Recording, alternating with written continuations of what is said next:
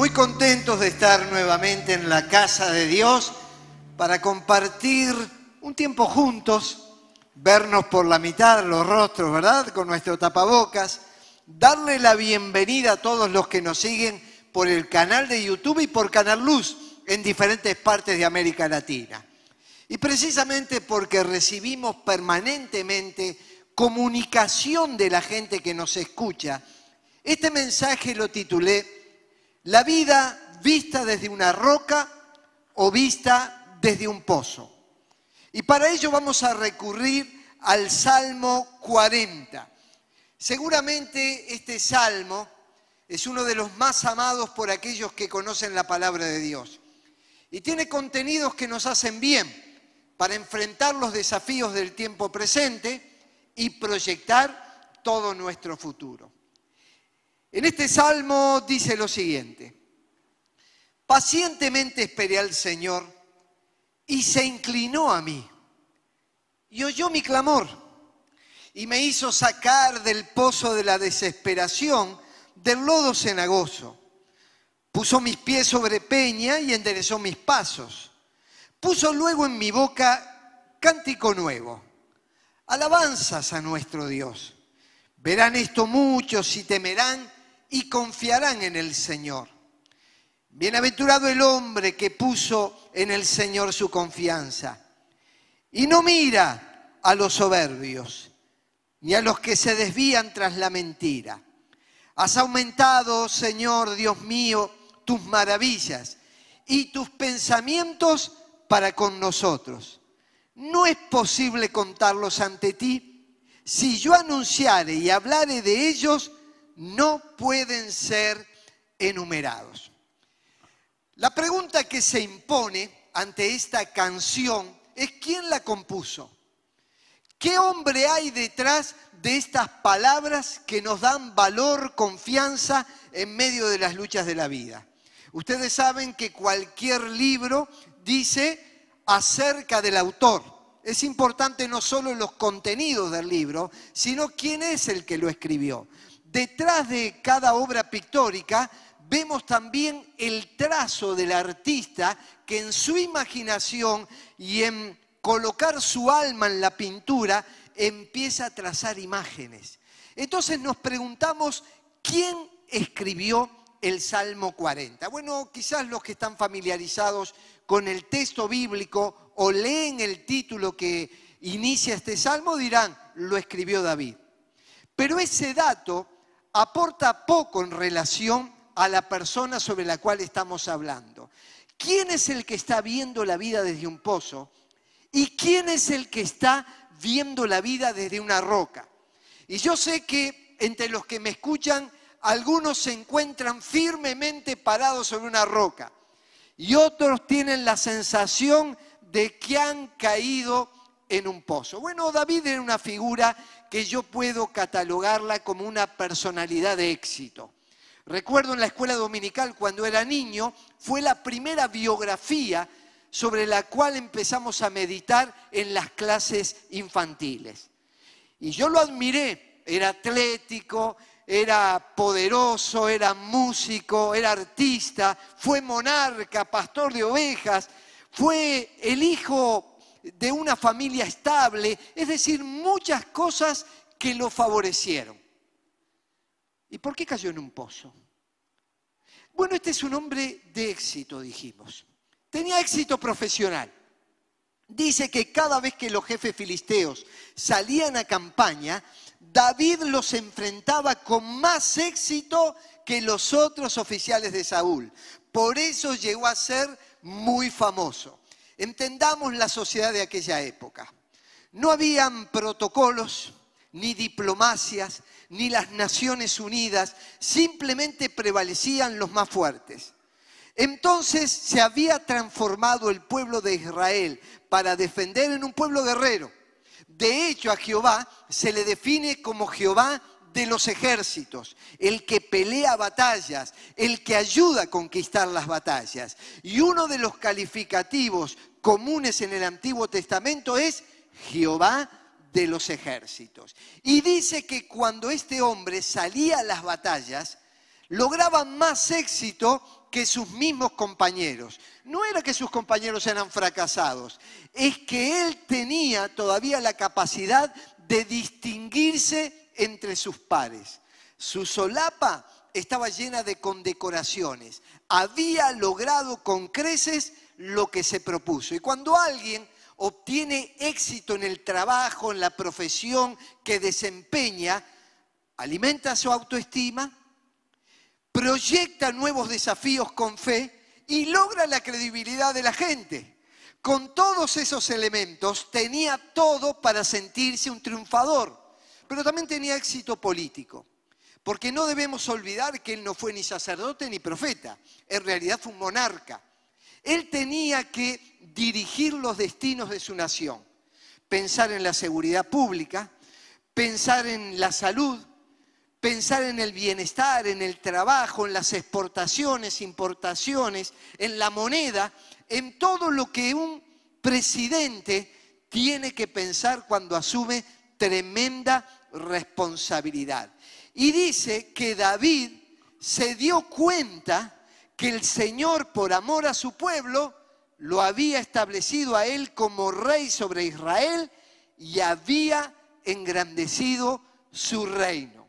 Es interesante que David no atribuye su éxito político a las habilidades administrativas, a la carrera de relaciones exteriores, no lo atribuye a circunstancias fortuitas, sino a un llamamiento divino. Qué lindo es enfrentar la vida y las tareas que desempeñamos seguros de que estamos en el lugar que Dios ha designado para nosotros. En este caso él era un rey y no tenía que asumir otra responsabilidad. Dice que Dios lo puso, pero no lo puso para engrandecer el nombre de David, sino para bendecir, servir a su pueblo y hacer que la nación de Dios se transformara en un referente para otros pueblos. Es que el, que escribió el Salmo 40 tenía también éxito económico. Esto a la gente le importa mucho. Vivimos en un mundo materialista. Y es cierto que hay grados de relacionamiento con lo material. Está la avaricia, el pecado desmedido de querer tener más y utilizar cualquier mecanismo para lograr los objetivos. Pero también hay quien prospera legítimamente, como resultado de su esfuerzo, su trabajo, su dedicación, el administrar, el postergar el placer para invertir y que luego eso le pueda generar más recursos. David, a mí me encanta cómo terminó su vida, pero siempre cuando veo el éxito de alguien, me encanta ver desde dónde comenzó. Y miren cuál fue el inicio de David. Dice la Biblia que eligió a David su siervo y lo tomó de las majadas de las ovejas. Detrás las paridas lo trajo para que apacentase a Jacob su pueblo y a Israel su heredad. Bueno, quienes conocemos la biografía de David, sabemos que se crió en una familia sencilla, que tenían un campo, en ese campo había animales y de ellos vivía la familia. No eran millonarios, tampoco le faltaba el sustento diario. Pero en ese trabajo sencillo, David era fiel y responsable. Él se estaba entrenando con las ovejas, detrás de las paridas, ¿para qué? Para que sea su escuela, su seminario, su facultad, que lo iba a hacer graduar con el propósito de apacentar no unas ovejas en el campo, sino apacentar una de las naciones más influyentes sobre la tierra. Así comenzó, pero miren cómo terminó. Y murió muy anciano y entrado en años, en medio de grandes honores y riquezas. Los honores se los dio el pueblo y vinieron como consecuencia de su servicio, su lealtad, su vocación y su entrega por la gente. Pero las riquezas tuvieron que ver con su sabia administración, tuvieron que ver con que supo capitalizar y dejar un legado para las futuras generaciones. Este rey, este muchacho, llegó a tener también éxito económico. Tuvo éxito afectivo. ¿Sabe cómo lo describe la Biblia? Dice que era rubio, hermoso de ojos y de buen parecer. Era el sueño dorado de todas las chicas de Israel. Él caminaba y las chicas decían, ¿quién pudiera casarse con David? Una señora, una vez que yo mencioné este texto, me dijo lo siguiente, así era mi novio cuando nos pusimos de novio. Ahora es pelado, de ojos saltones y panzón. Cambiamos, pero en este momento de la vida de David, él era un hombre que nosotros llamamos con elegancia, con presencia, tenía también ese rasgo atractivo. Vieron que la gente nos habla de que no hay que ser vanidoso y demás, pero la Biblia señala aspectos que tienen que ver con el cuidado y con la presencia de la gente. Por eso el creyente también debe dar una imagen y una presencia adecuada en el mundo donde se mueve. Pero finalmente se casó. ¿Y con quién se casó? con la hija del rey Saúl. Dice la Biblia que Mical, la otra hija de Saúl, se enamoró de David. Perdidamente, la hija del rey dijo, yo papá me quiero casar con este muchacho, pero es un campesino, viene detrás de las ovejas con olor a cabras, yo quiero a David. Y se casaron y formaron un hogar. También tuvo éxito popular. Su desempeño y su labor le llevó a, que la gente pudiera reconocerle, valorarle y aplaudirle. Mira lo que dice. Luego que él enfrenta a los filisteos, que eran los opositores en ese tiempo, y que Goliat sale y dice, a ver, donde hay alguien que pueda pelear contra mí, yo lo voy a vencer, lo voy a derrotar y va a terminar liquidado. Y David dice, pero ¿quién es este filisteo incircunciso para provocar a los escuadrones de Israel? Y con toda la fe, mientras los grandes hombres de guerra, mientras los que habían tenido formación militar estaban asustados, arrinconados, este viene en el nombre de Jehová de los ejércitos. Le quisieron poner armamento y no sabía ni cómo caminar y tomó unas piedritas, le pegó con una onda, cayó el gigante, se desparramó polvo para todos lados, le cortó la cabeza, la exhibió y todo el pueblo empezó a festejar como que fuera un gol de Suárez sobre la hora.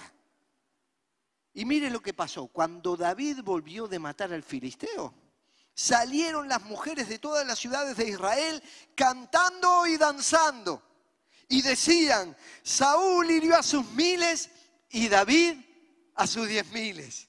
Había logrado adhesión popular y las encuestadoras lo daban entre los primeros.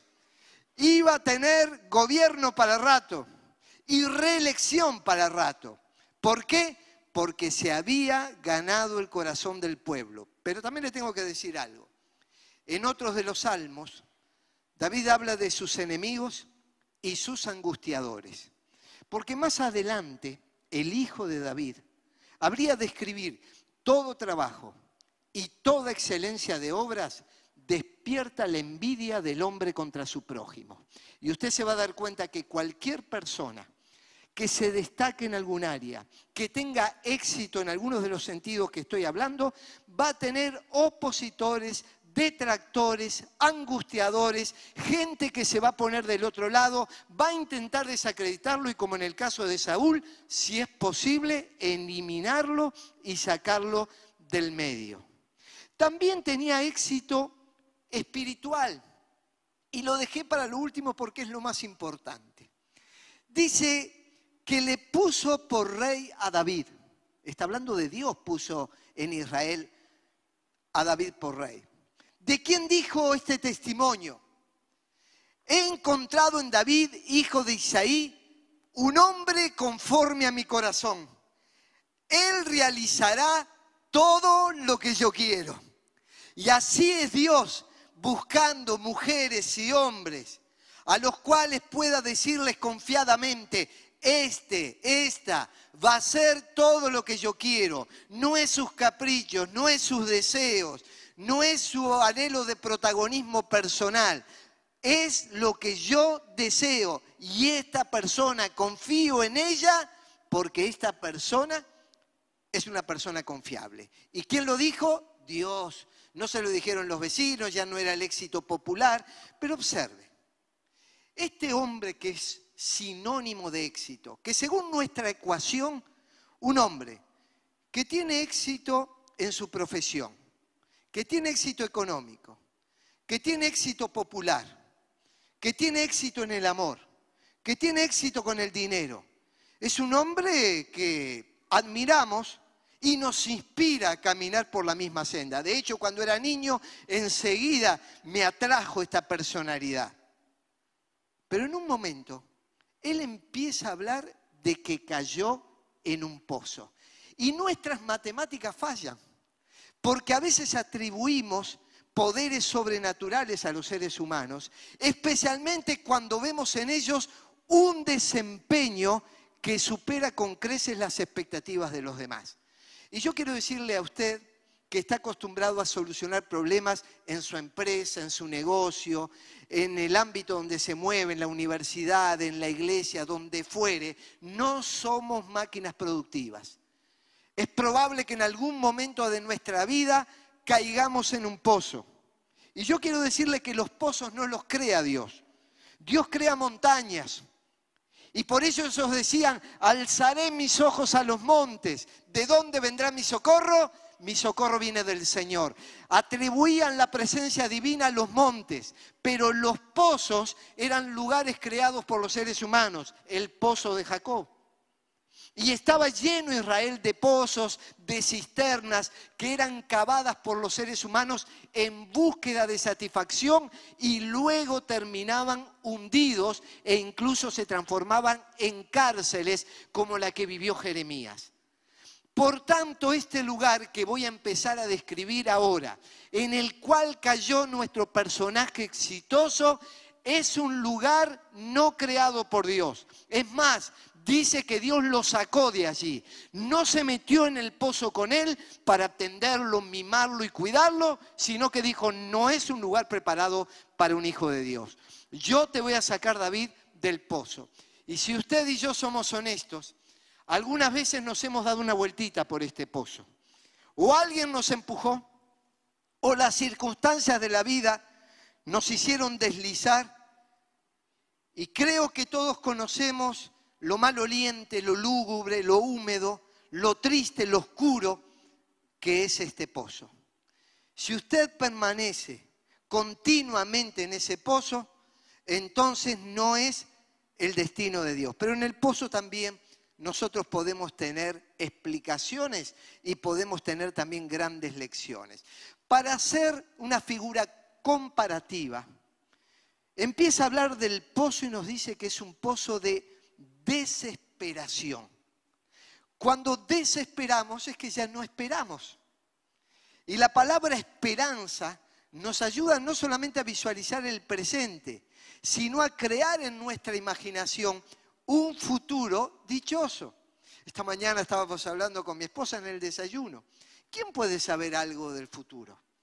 Pero así como podemos imaginar en ese futuro incierto un montón de tragedias y cosas malas, ¿Por qué no empezamos a imaginar en ese futuro un montón de situaciones provechosas, útiles y mejores que las que hoy estamos viviendo? Ya que ninguno de nosotros sabe qué es lo que va a suceder, por lo menos no desesperemos, esperemos en Dios. Pablo hablaba de Dios como el Dios de toda esperanza y no el Dios de todos los pozos que nos hunden. Es el Dios de toda esperanza. Por eso la expresión popular dice que el que espera, desespera. Y si usted está esperando algo, un cambio, una modificación, usted me entiende muy bien de qué cosas estamos hablando. La otra cosa que habla para hacer un cuadro comparativo, dice que es un pozo con lodo cenagoso.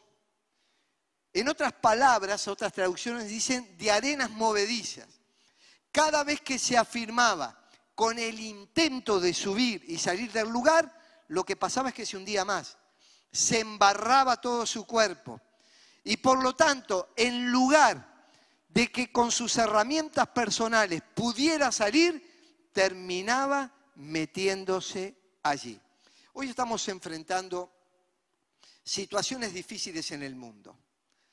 Cuando comenzó el COVID-19 fuimos citados por Presidencia de la República y nos dijeron que iba a haber un mal mayor que, que este virus, que iba a ser la depresión, la soledad, la angustia por la cual iba a transitar mucha gente. Y fueron muy claras las autoridades. Ustedes, como responsables espirituales, van a ayudar a la gente a animarse, a tener recursos interiores, a tener los cultos donde la presencia de Dios se manifieste. Y si hay algo que está clarísimo, que cuando venimos a este lugar no venimos a un velatorio, aquí venimos a celebrar al Rey de Reyes. Aquí está Jehová de los ejércitos. Acá está el poderoso en batalla. Acá está el que me ayuda a mirar el futuro con esperanza. Pero lamentablemente hay muchos que no pueden visualizar la vida de este modo. Esta semana googleé la organización Casabajones. Y dado el hecho de que hay muchas personas con aislamiento social, con agendas que se cayeron, se nos cayeron a todos las agendas, con el hecho de que no pueden viajar, o el trabajo que tenemos ahora desde nuestras casas es un trabajo hecho a distancia, el no poder congregarnos como habitualmente lo hacíamos, nos va llevando a replegarnos sobre nosotros mismos y nos embarga una sensación de angustia. En este pequeño país de 3 millones y medio de habitantes, nos dice esta fundación que es muy seria. En el Uruguay existen 600.000 personas que sufren depresión, pero el 80%, es decir, 480.000 personas desconocen que padecen esta enfermedad. La depresión es una enfermedad que existe desde siempre. Esto afecta al individuo como un todo, pues puede comprometer el pensamiento, ¿se acuerdan que hace poco hablábamos del pensamiento? El comportamiento, hablábamos de la iglesia y su comportamiento, el humor, los sentimientos y también la salud física. ¿Por qué hay personas que no lo pueden visualizar de que están enfermas de depresión? Porque hay grados. No es lo mismo tener un resfrío que tener una gripe, que tener una congestión, y que estar al borde de la muerte. Pero una va llevando a la otra. Y hay muchísimas personas que en su oscuridad conviven con una depresión tipo gripe, pero algunos están en niveles muy bajos. Nos están escribiendo personas que están realmente desesperadas. ¿Cuáles son los factores que a veces se empujan hacia el pozo? Y quizás algunos de los que están aquí o nos están escuchando por las redes y la televisión dicen, eso es lo que me está pasando. En primer lugar, problemas familiares, que abarca desde el conflicto entre los esposos, un mal relacionamiento o un vínculo apagado, hasta una infidelidad, o quizás hijos que en un tiempo caminaron con Dios pero se han apartado y están viviendo en el desenfreno del pecado. Las adicciones que afectan tanto a padres y a hijos. Esta semana tuve entrevistas con personas que me dijeron que se criaron en hogares de alcohólicos y todo lo que eso significó en la vida de ellos mismos.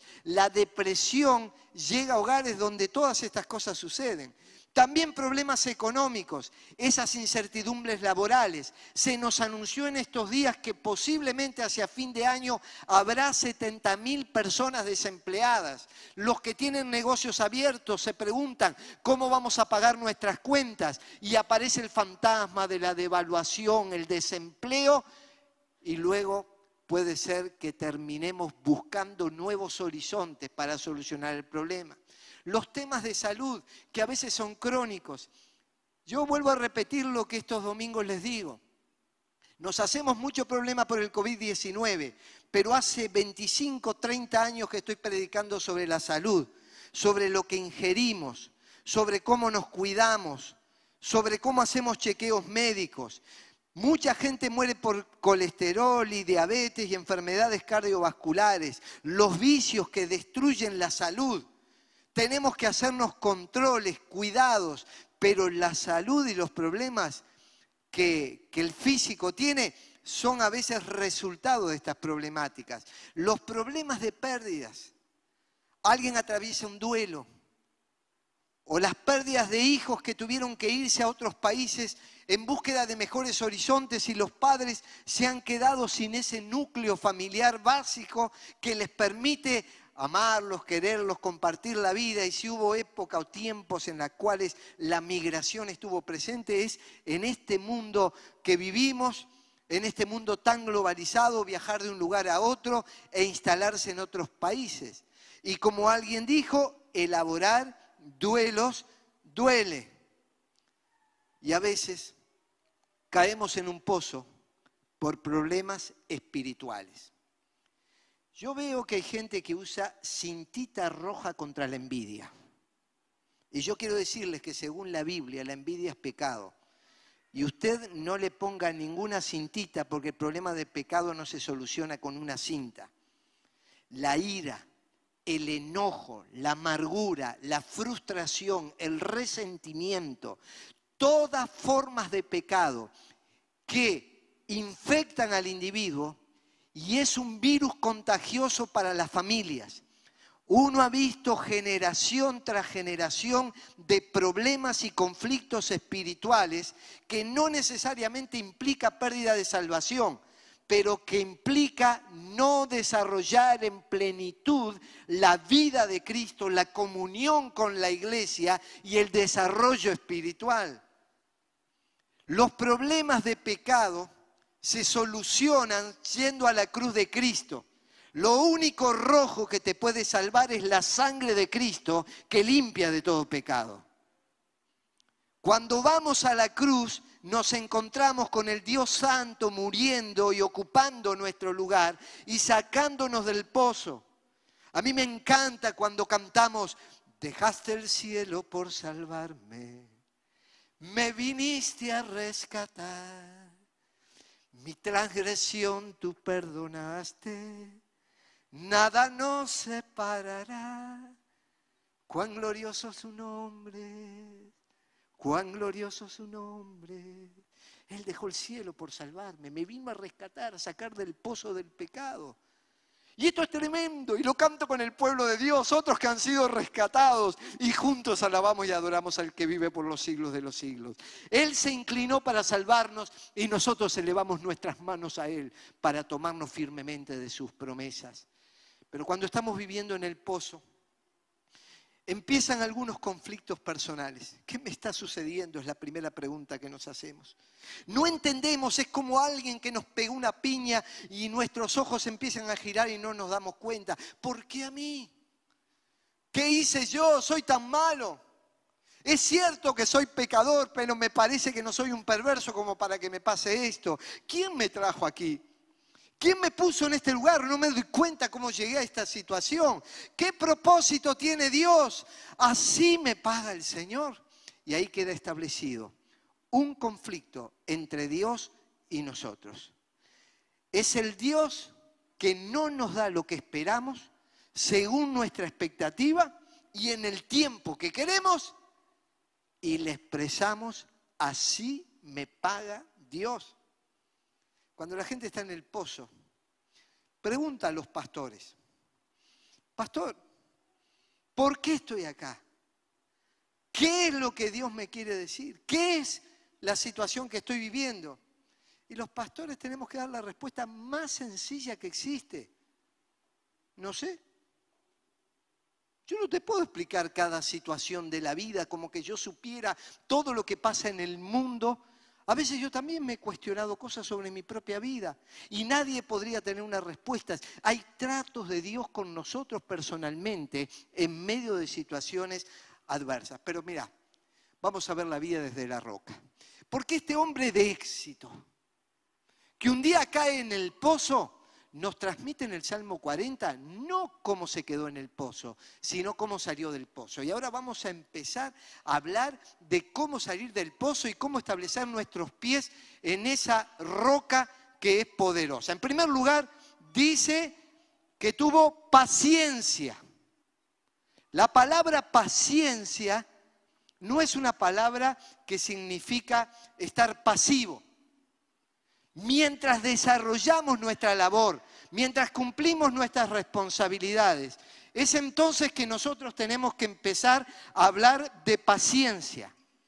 Dice la Biblia, miren el labrador, cómo espera con paciencia el fruto El labrador siembra, pero no puede recoger el fruto antes de tiempo. Hay un aforismo persa que dice, la paciencia es un árbol de raíz amarga, pero de frutos muy dulces. Y la paciencia, según la Biblia, es fruto del Espíritu Santo.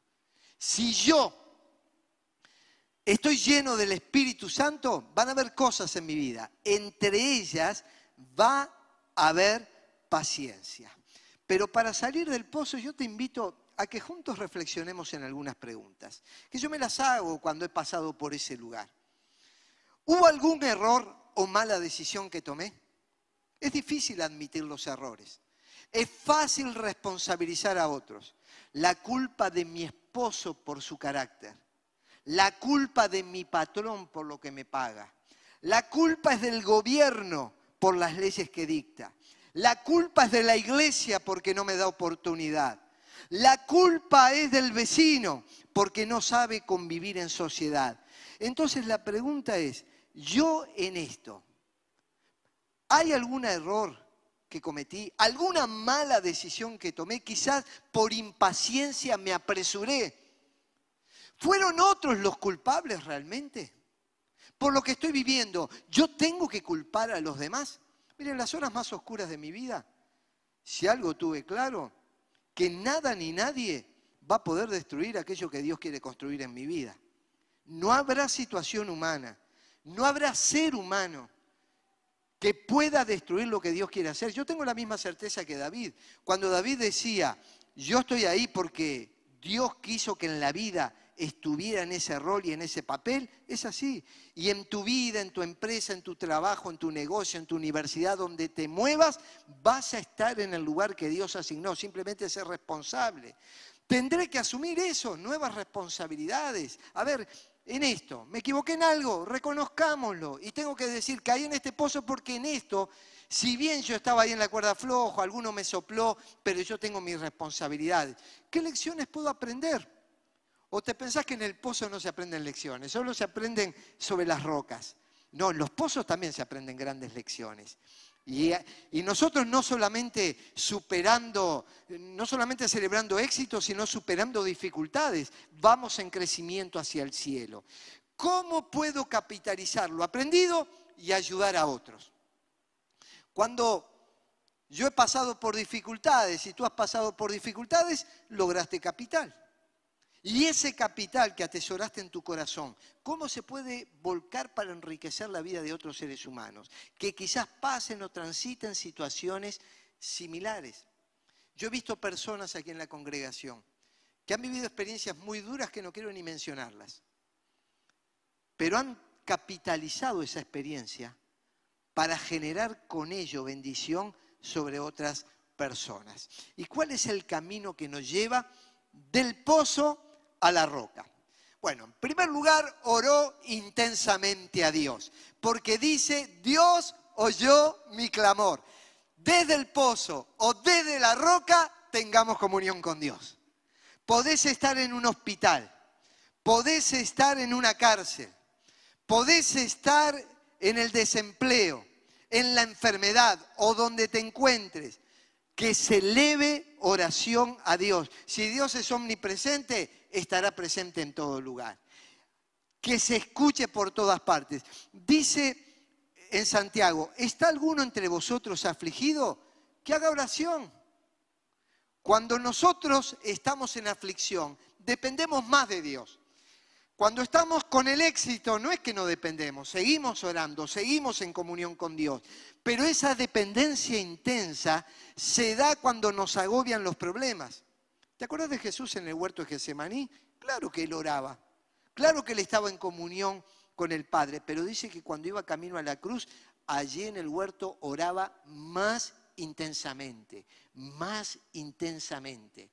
Y a veces la respuesta de Dios puede ser, desagua a tus enemigos, quito del medio a todo el imperio romano, no vas camino a la cruz, o la respuesta puede ser, tenés que ir a la cruz para salvar al mundo. Pero en esta hora te voy a mandar un ángel para fortalecerte. Porque en tu condición humana, sin mi presencia, es imposible esto. Entonces él busca a Dios en oración. En segundo lugar, obtuvo respuesta de Dios. Porque Dios nos responde. Dios no está ajeno a nuestras situaciones. Él siempre nos va a responder. Ahora, nos va a responder no en el tiempo y los modos que nosotros querramos. Él nos va a responder en sus tiempos y en sus momentos. Y si somos honestos, todos hemos hecho oraciones que nos parecía a veces en ocasiones hasta con ganas de desmayar y no seguir orando, pero luego nos dimos cuenta que teníamos que batallar en oración y que Dios en el tiempo adecuado nos dio la respuesta. Dice, se inclinó a mí, se inclinó. El Dios eterno se inclina. El creador de los cielos y de la tierra. Sí, se inclinó a mí y oyó mi clamor y me hizo sacar del pozo. Lo que vos no podés, mira, yo te tomo de la mano y te saco.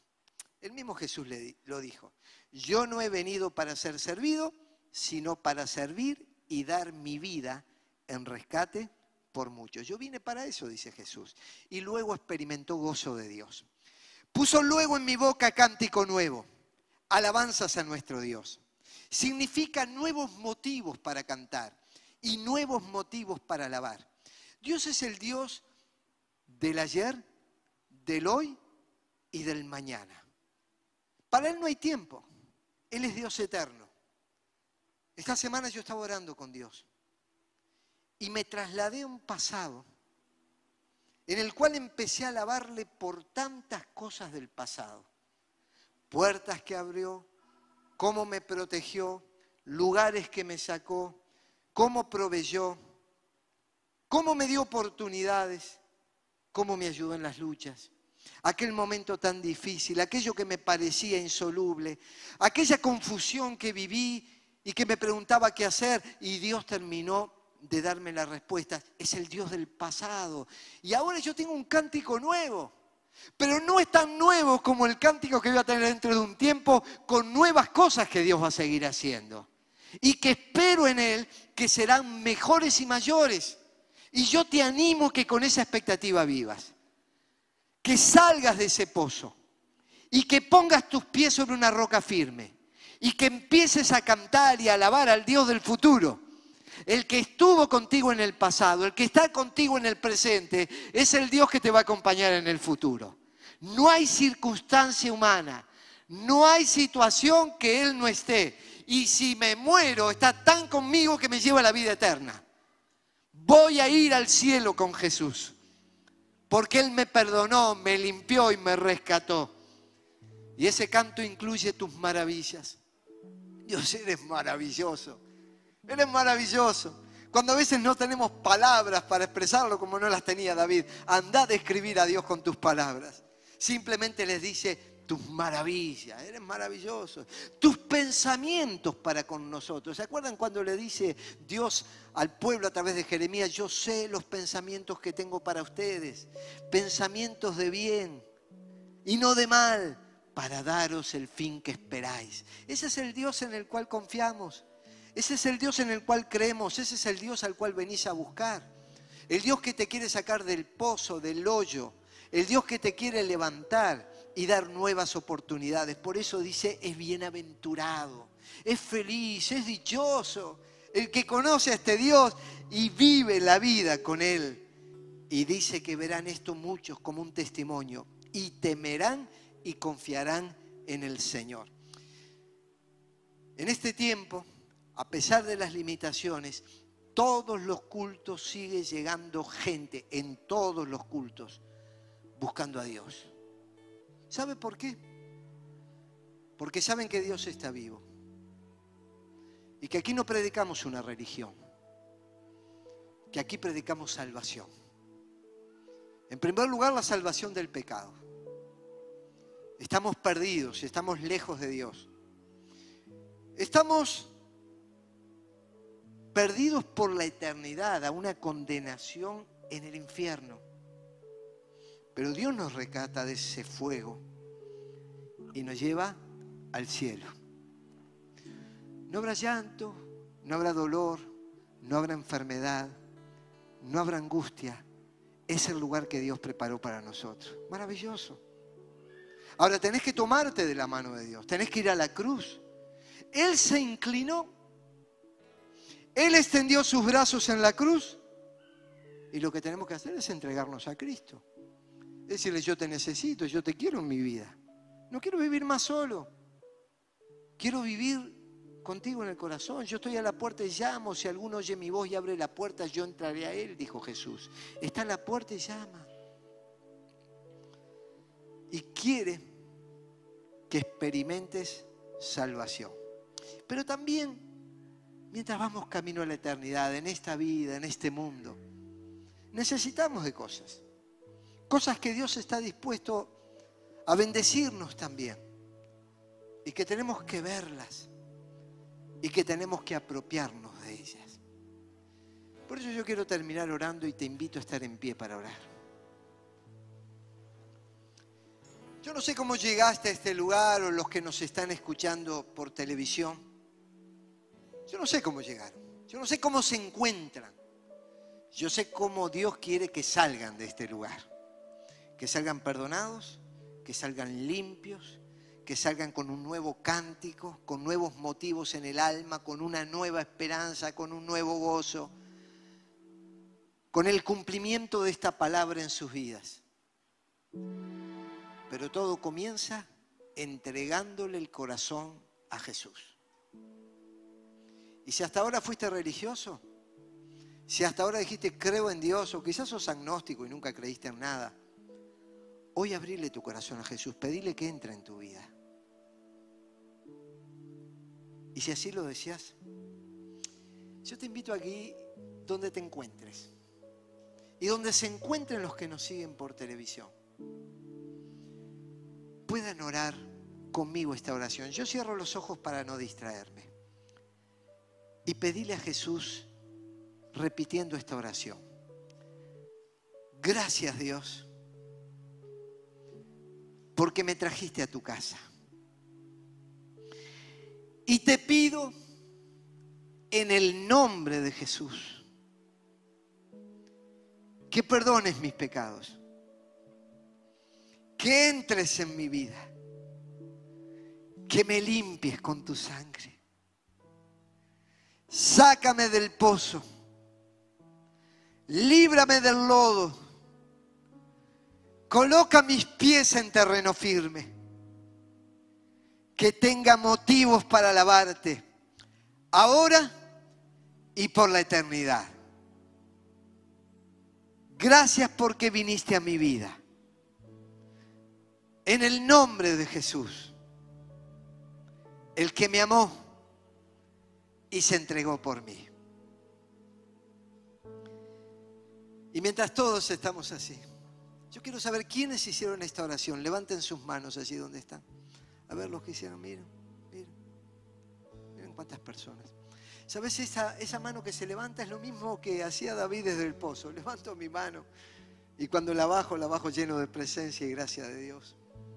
Seguí a Cristo, seguí nutriéndote. Trata de formar parte de lo que hemos escuchado, los faros, los grupos de contención. Seguí diciéndole a otros que Jesús es maravilloso y Dios te va a bendecir.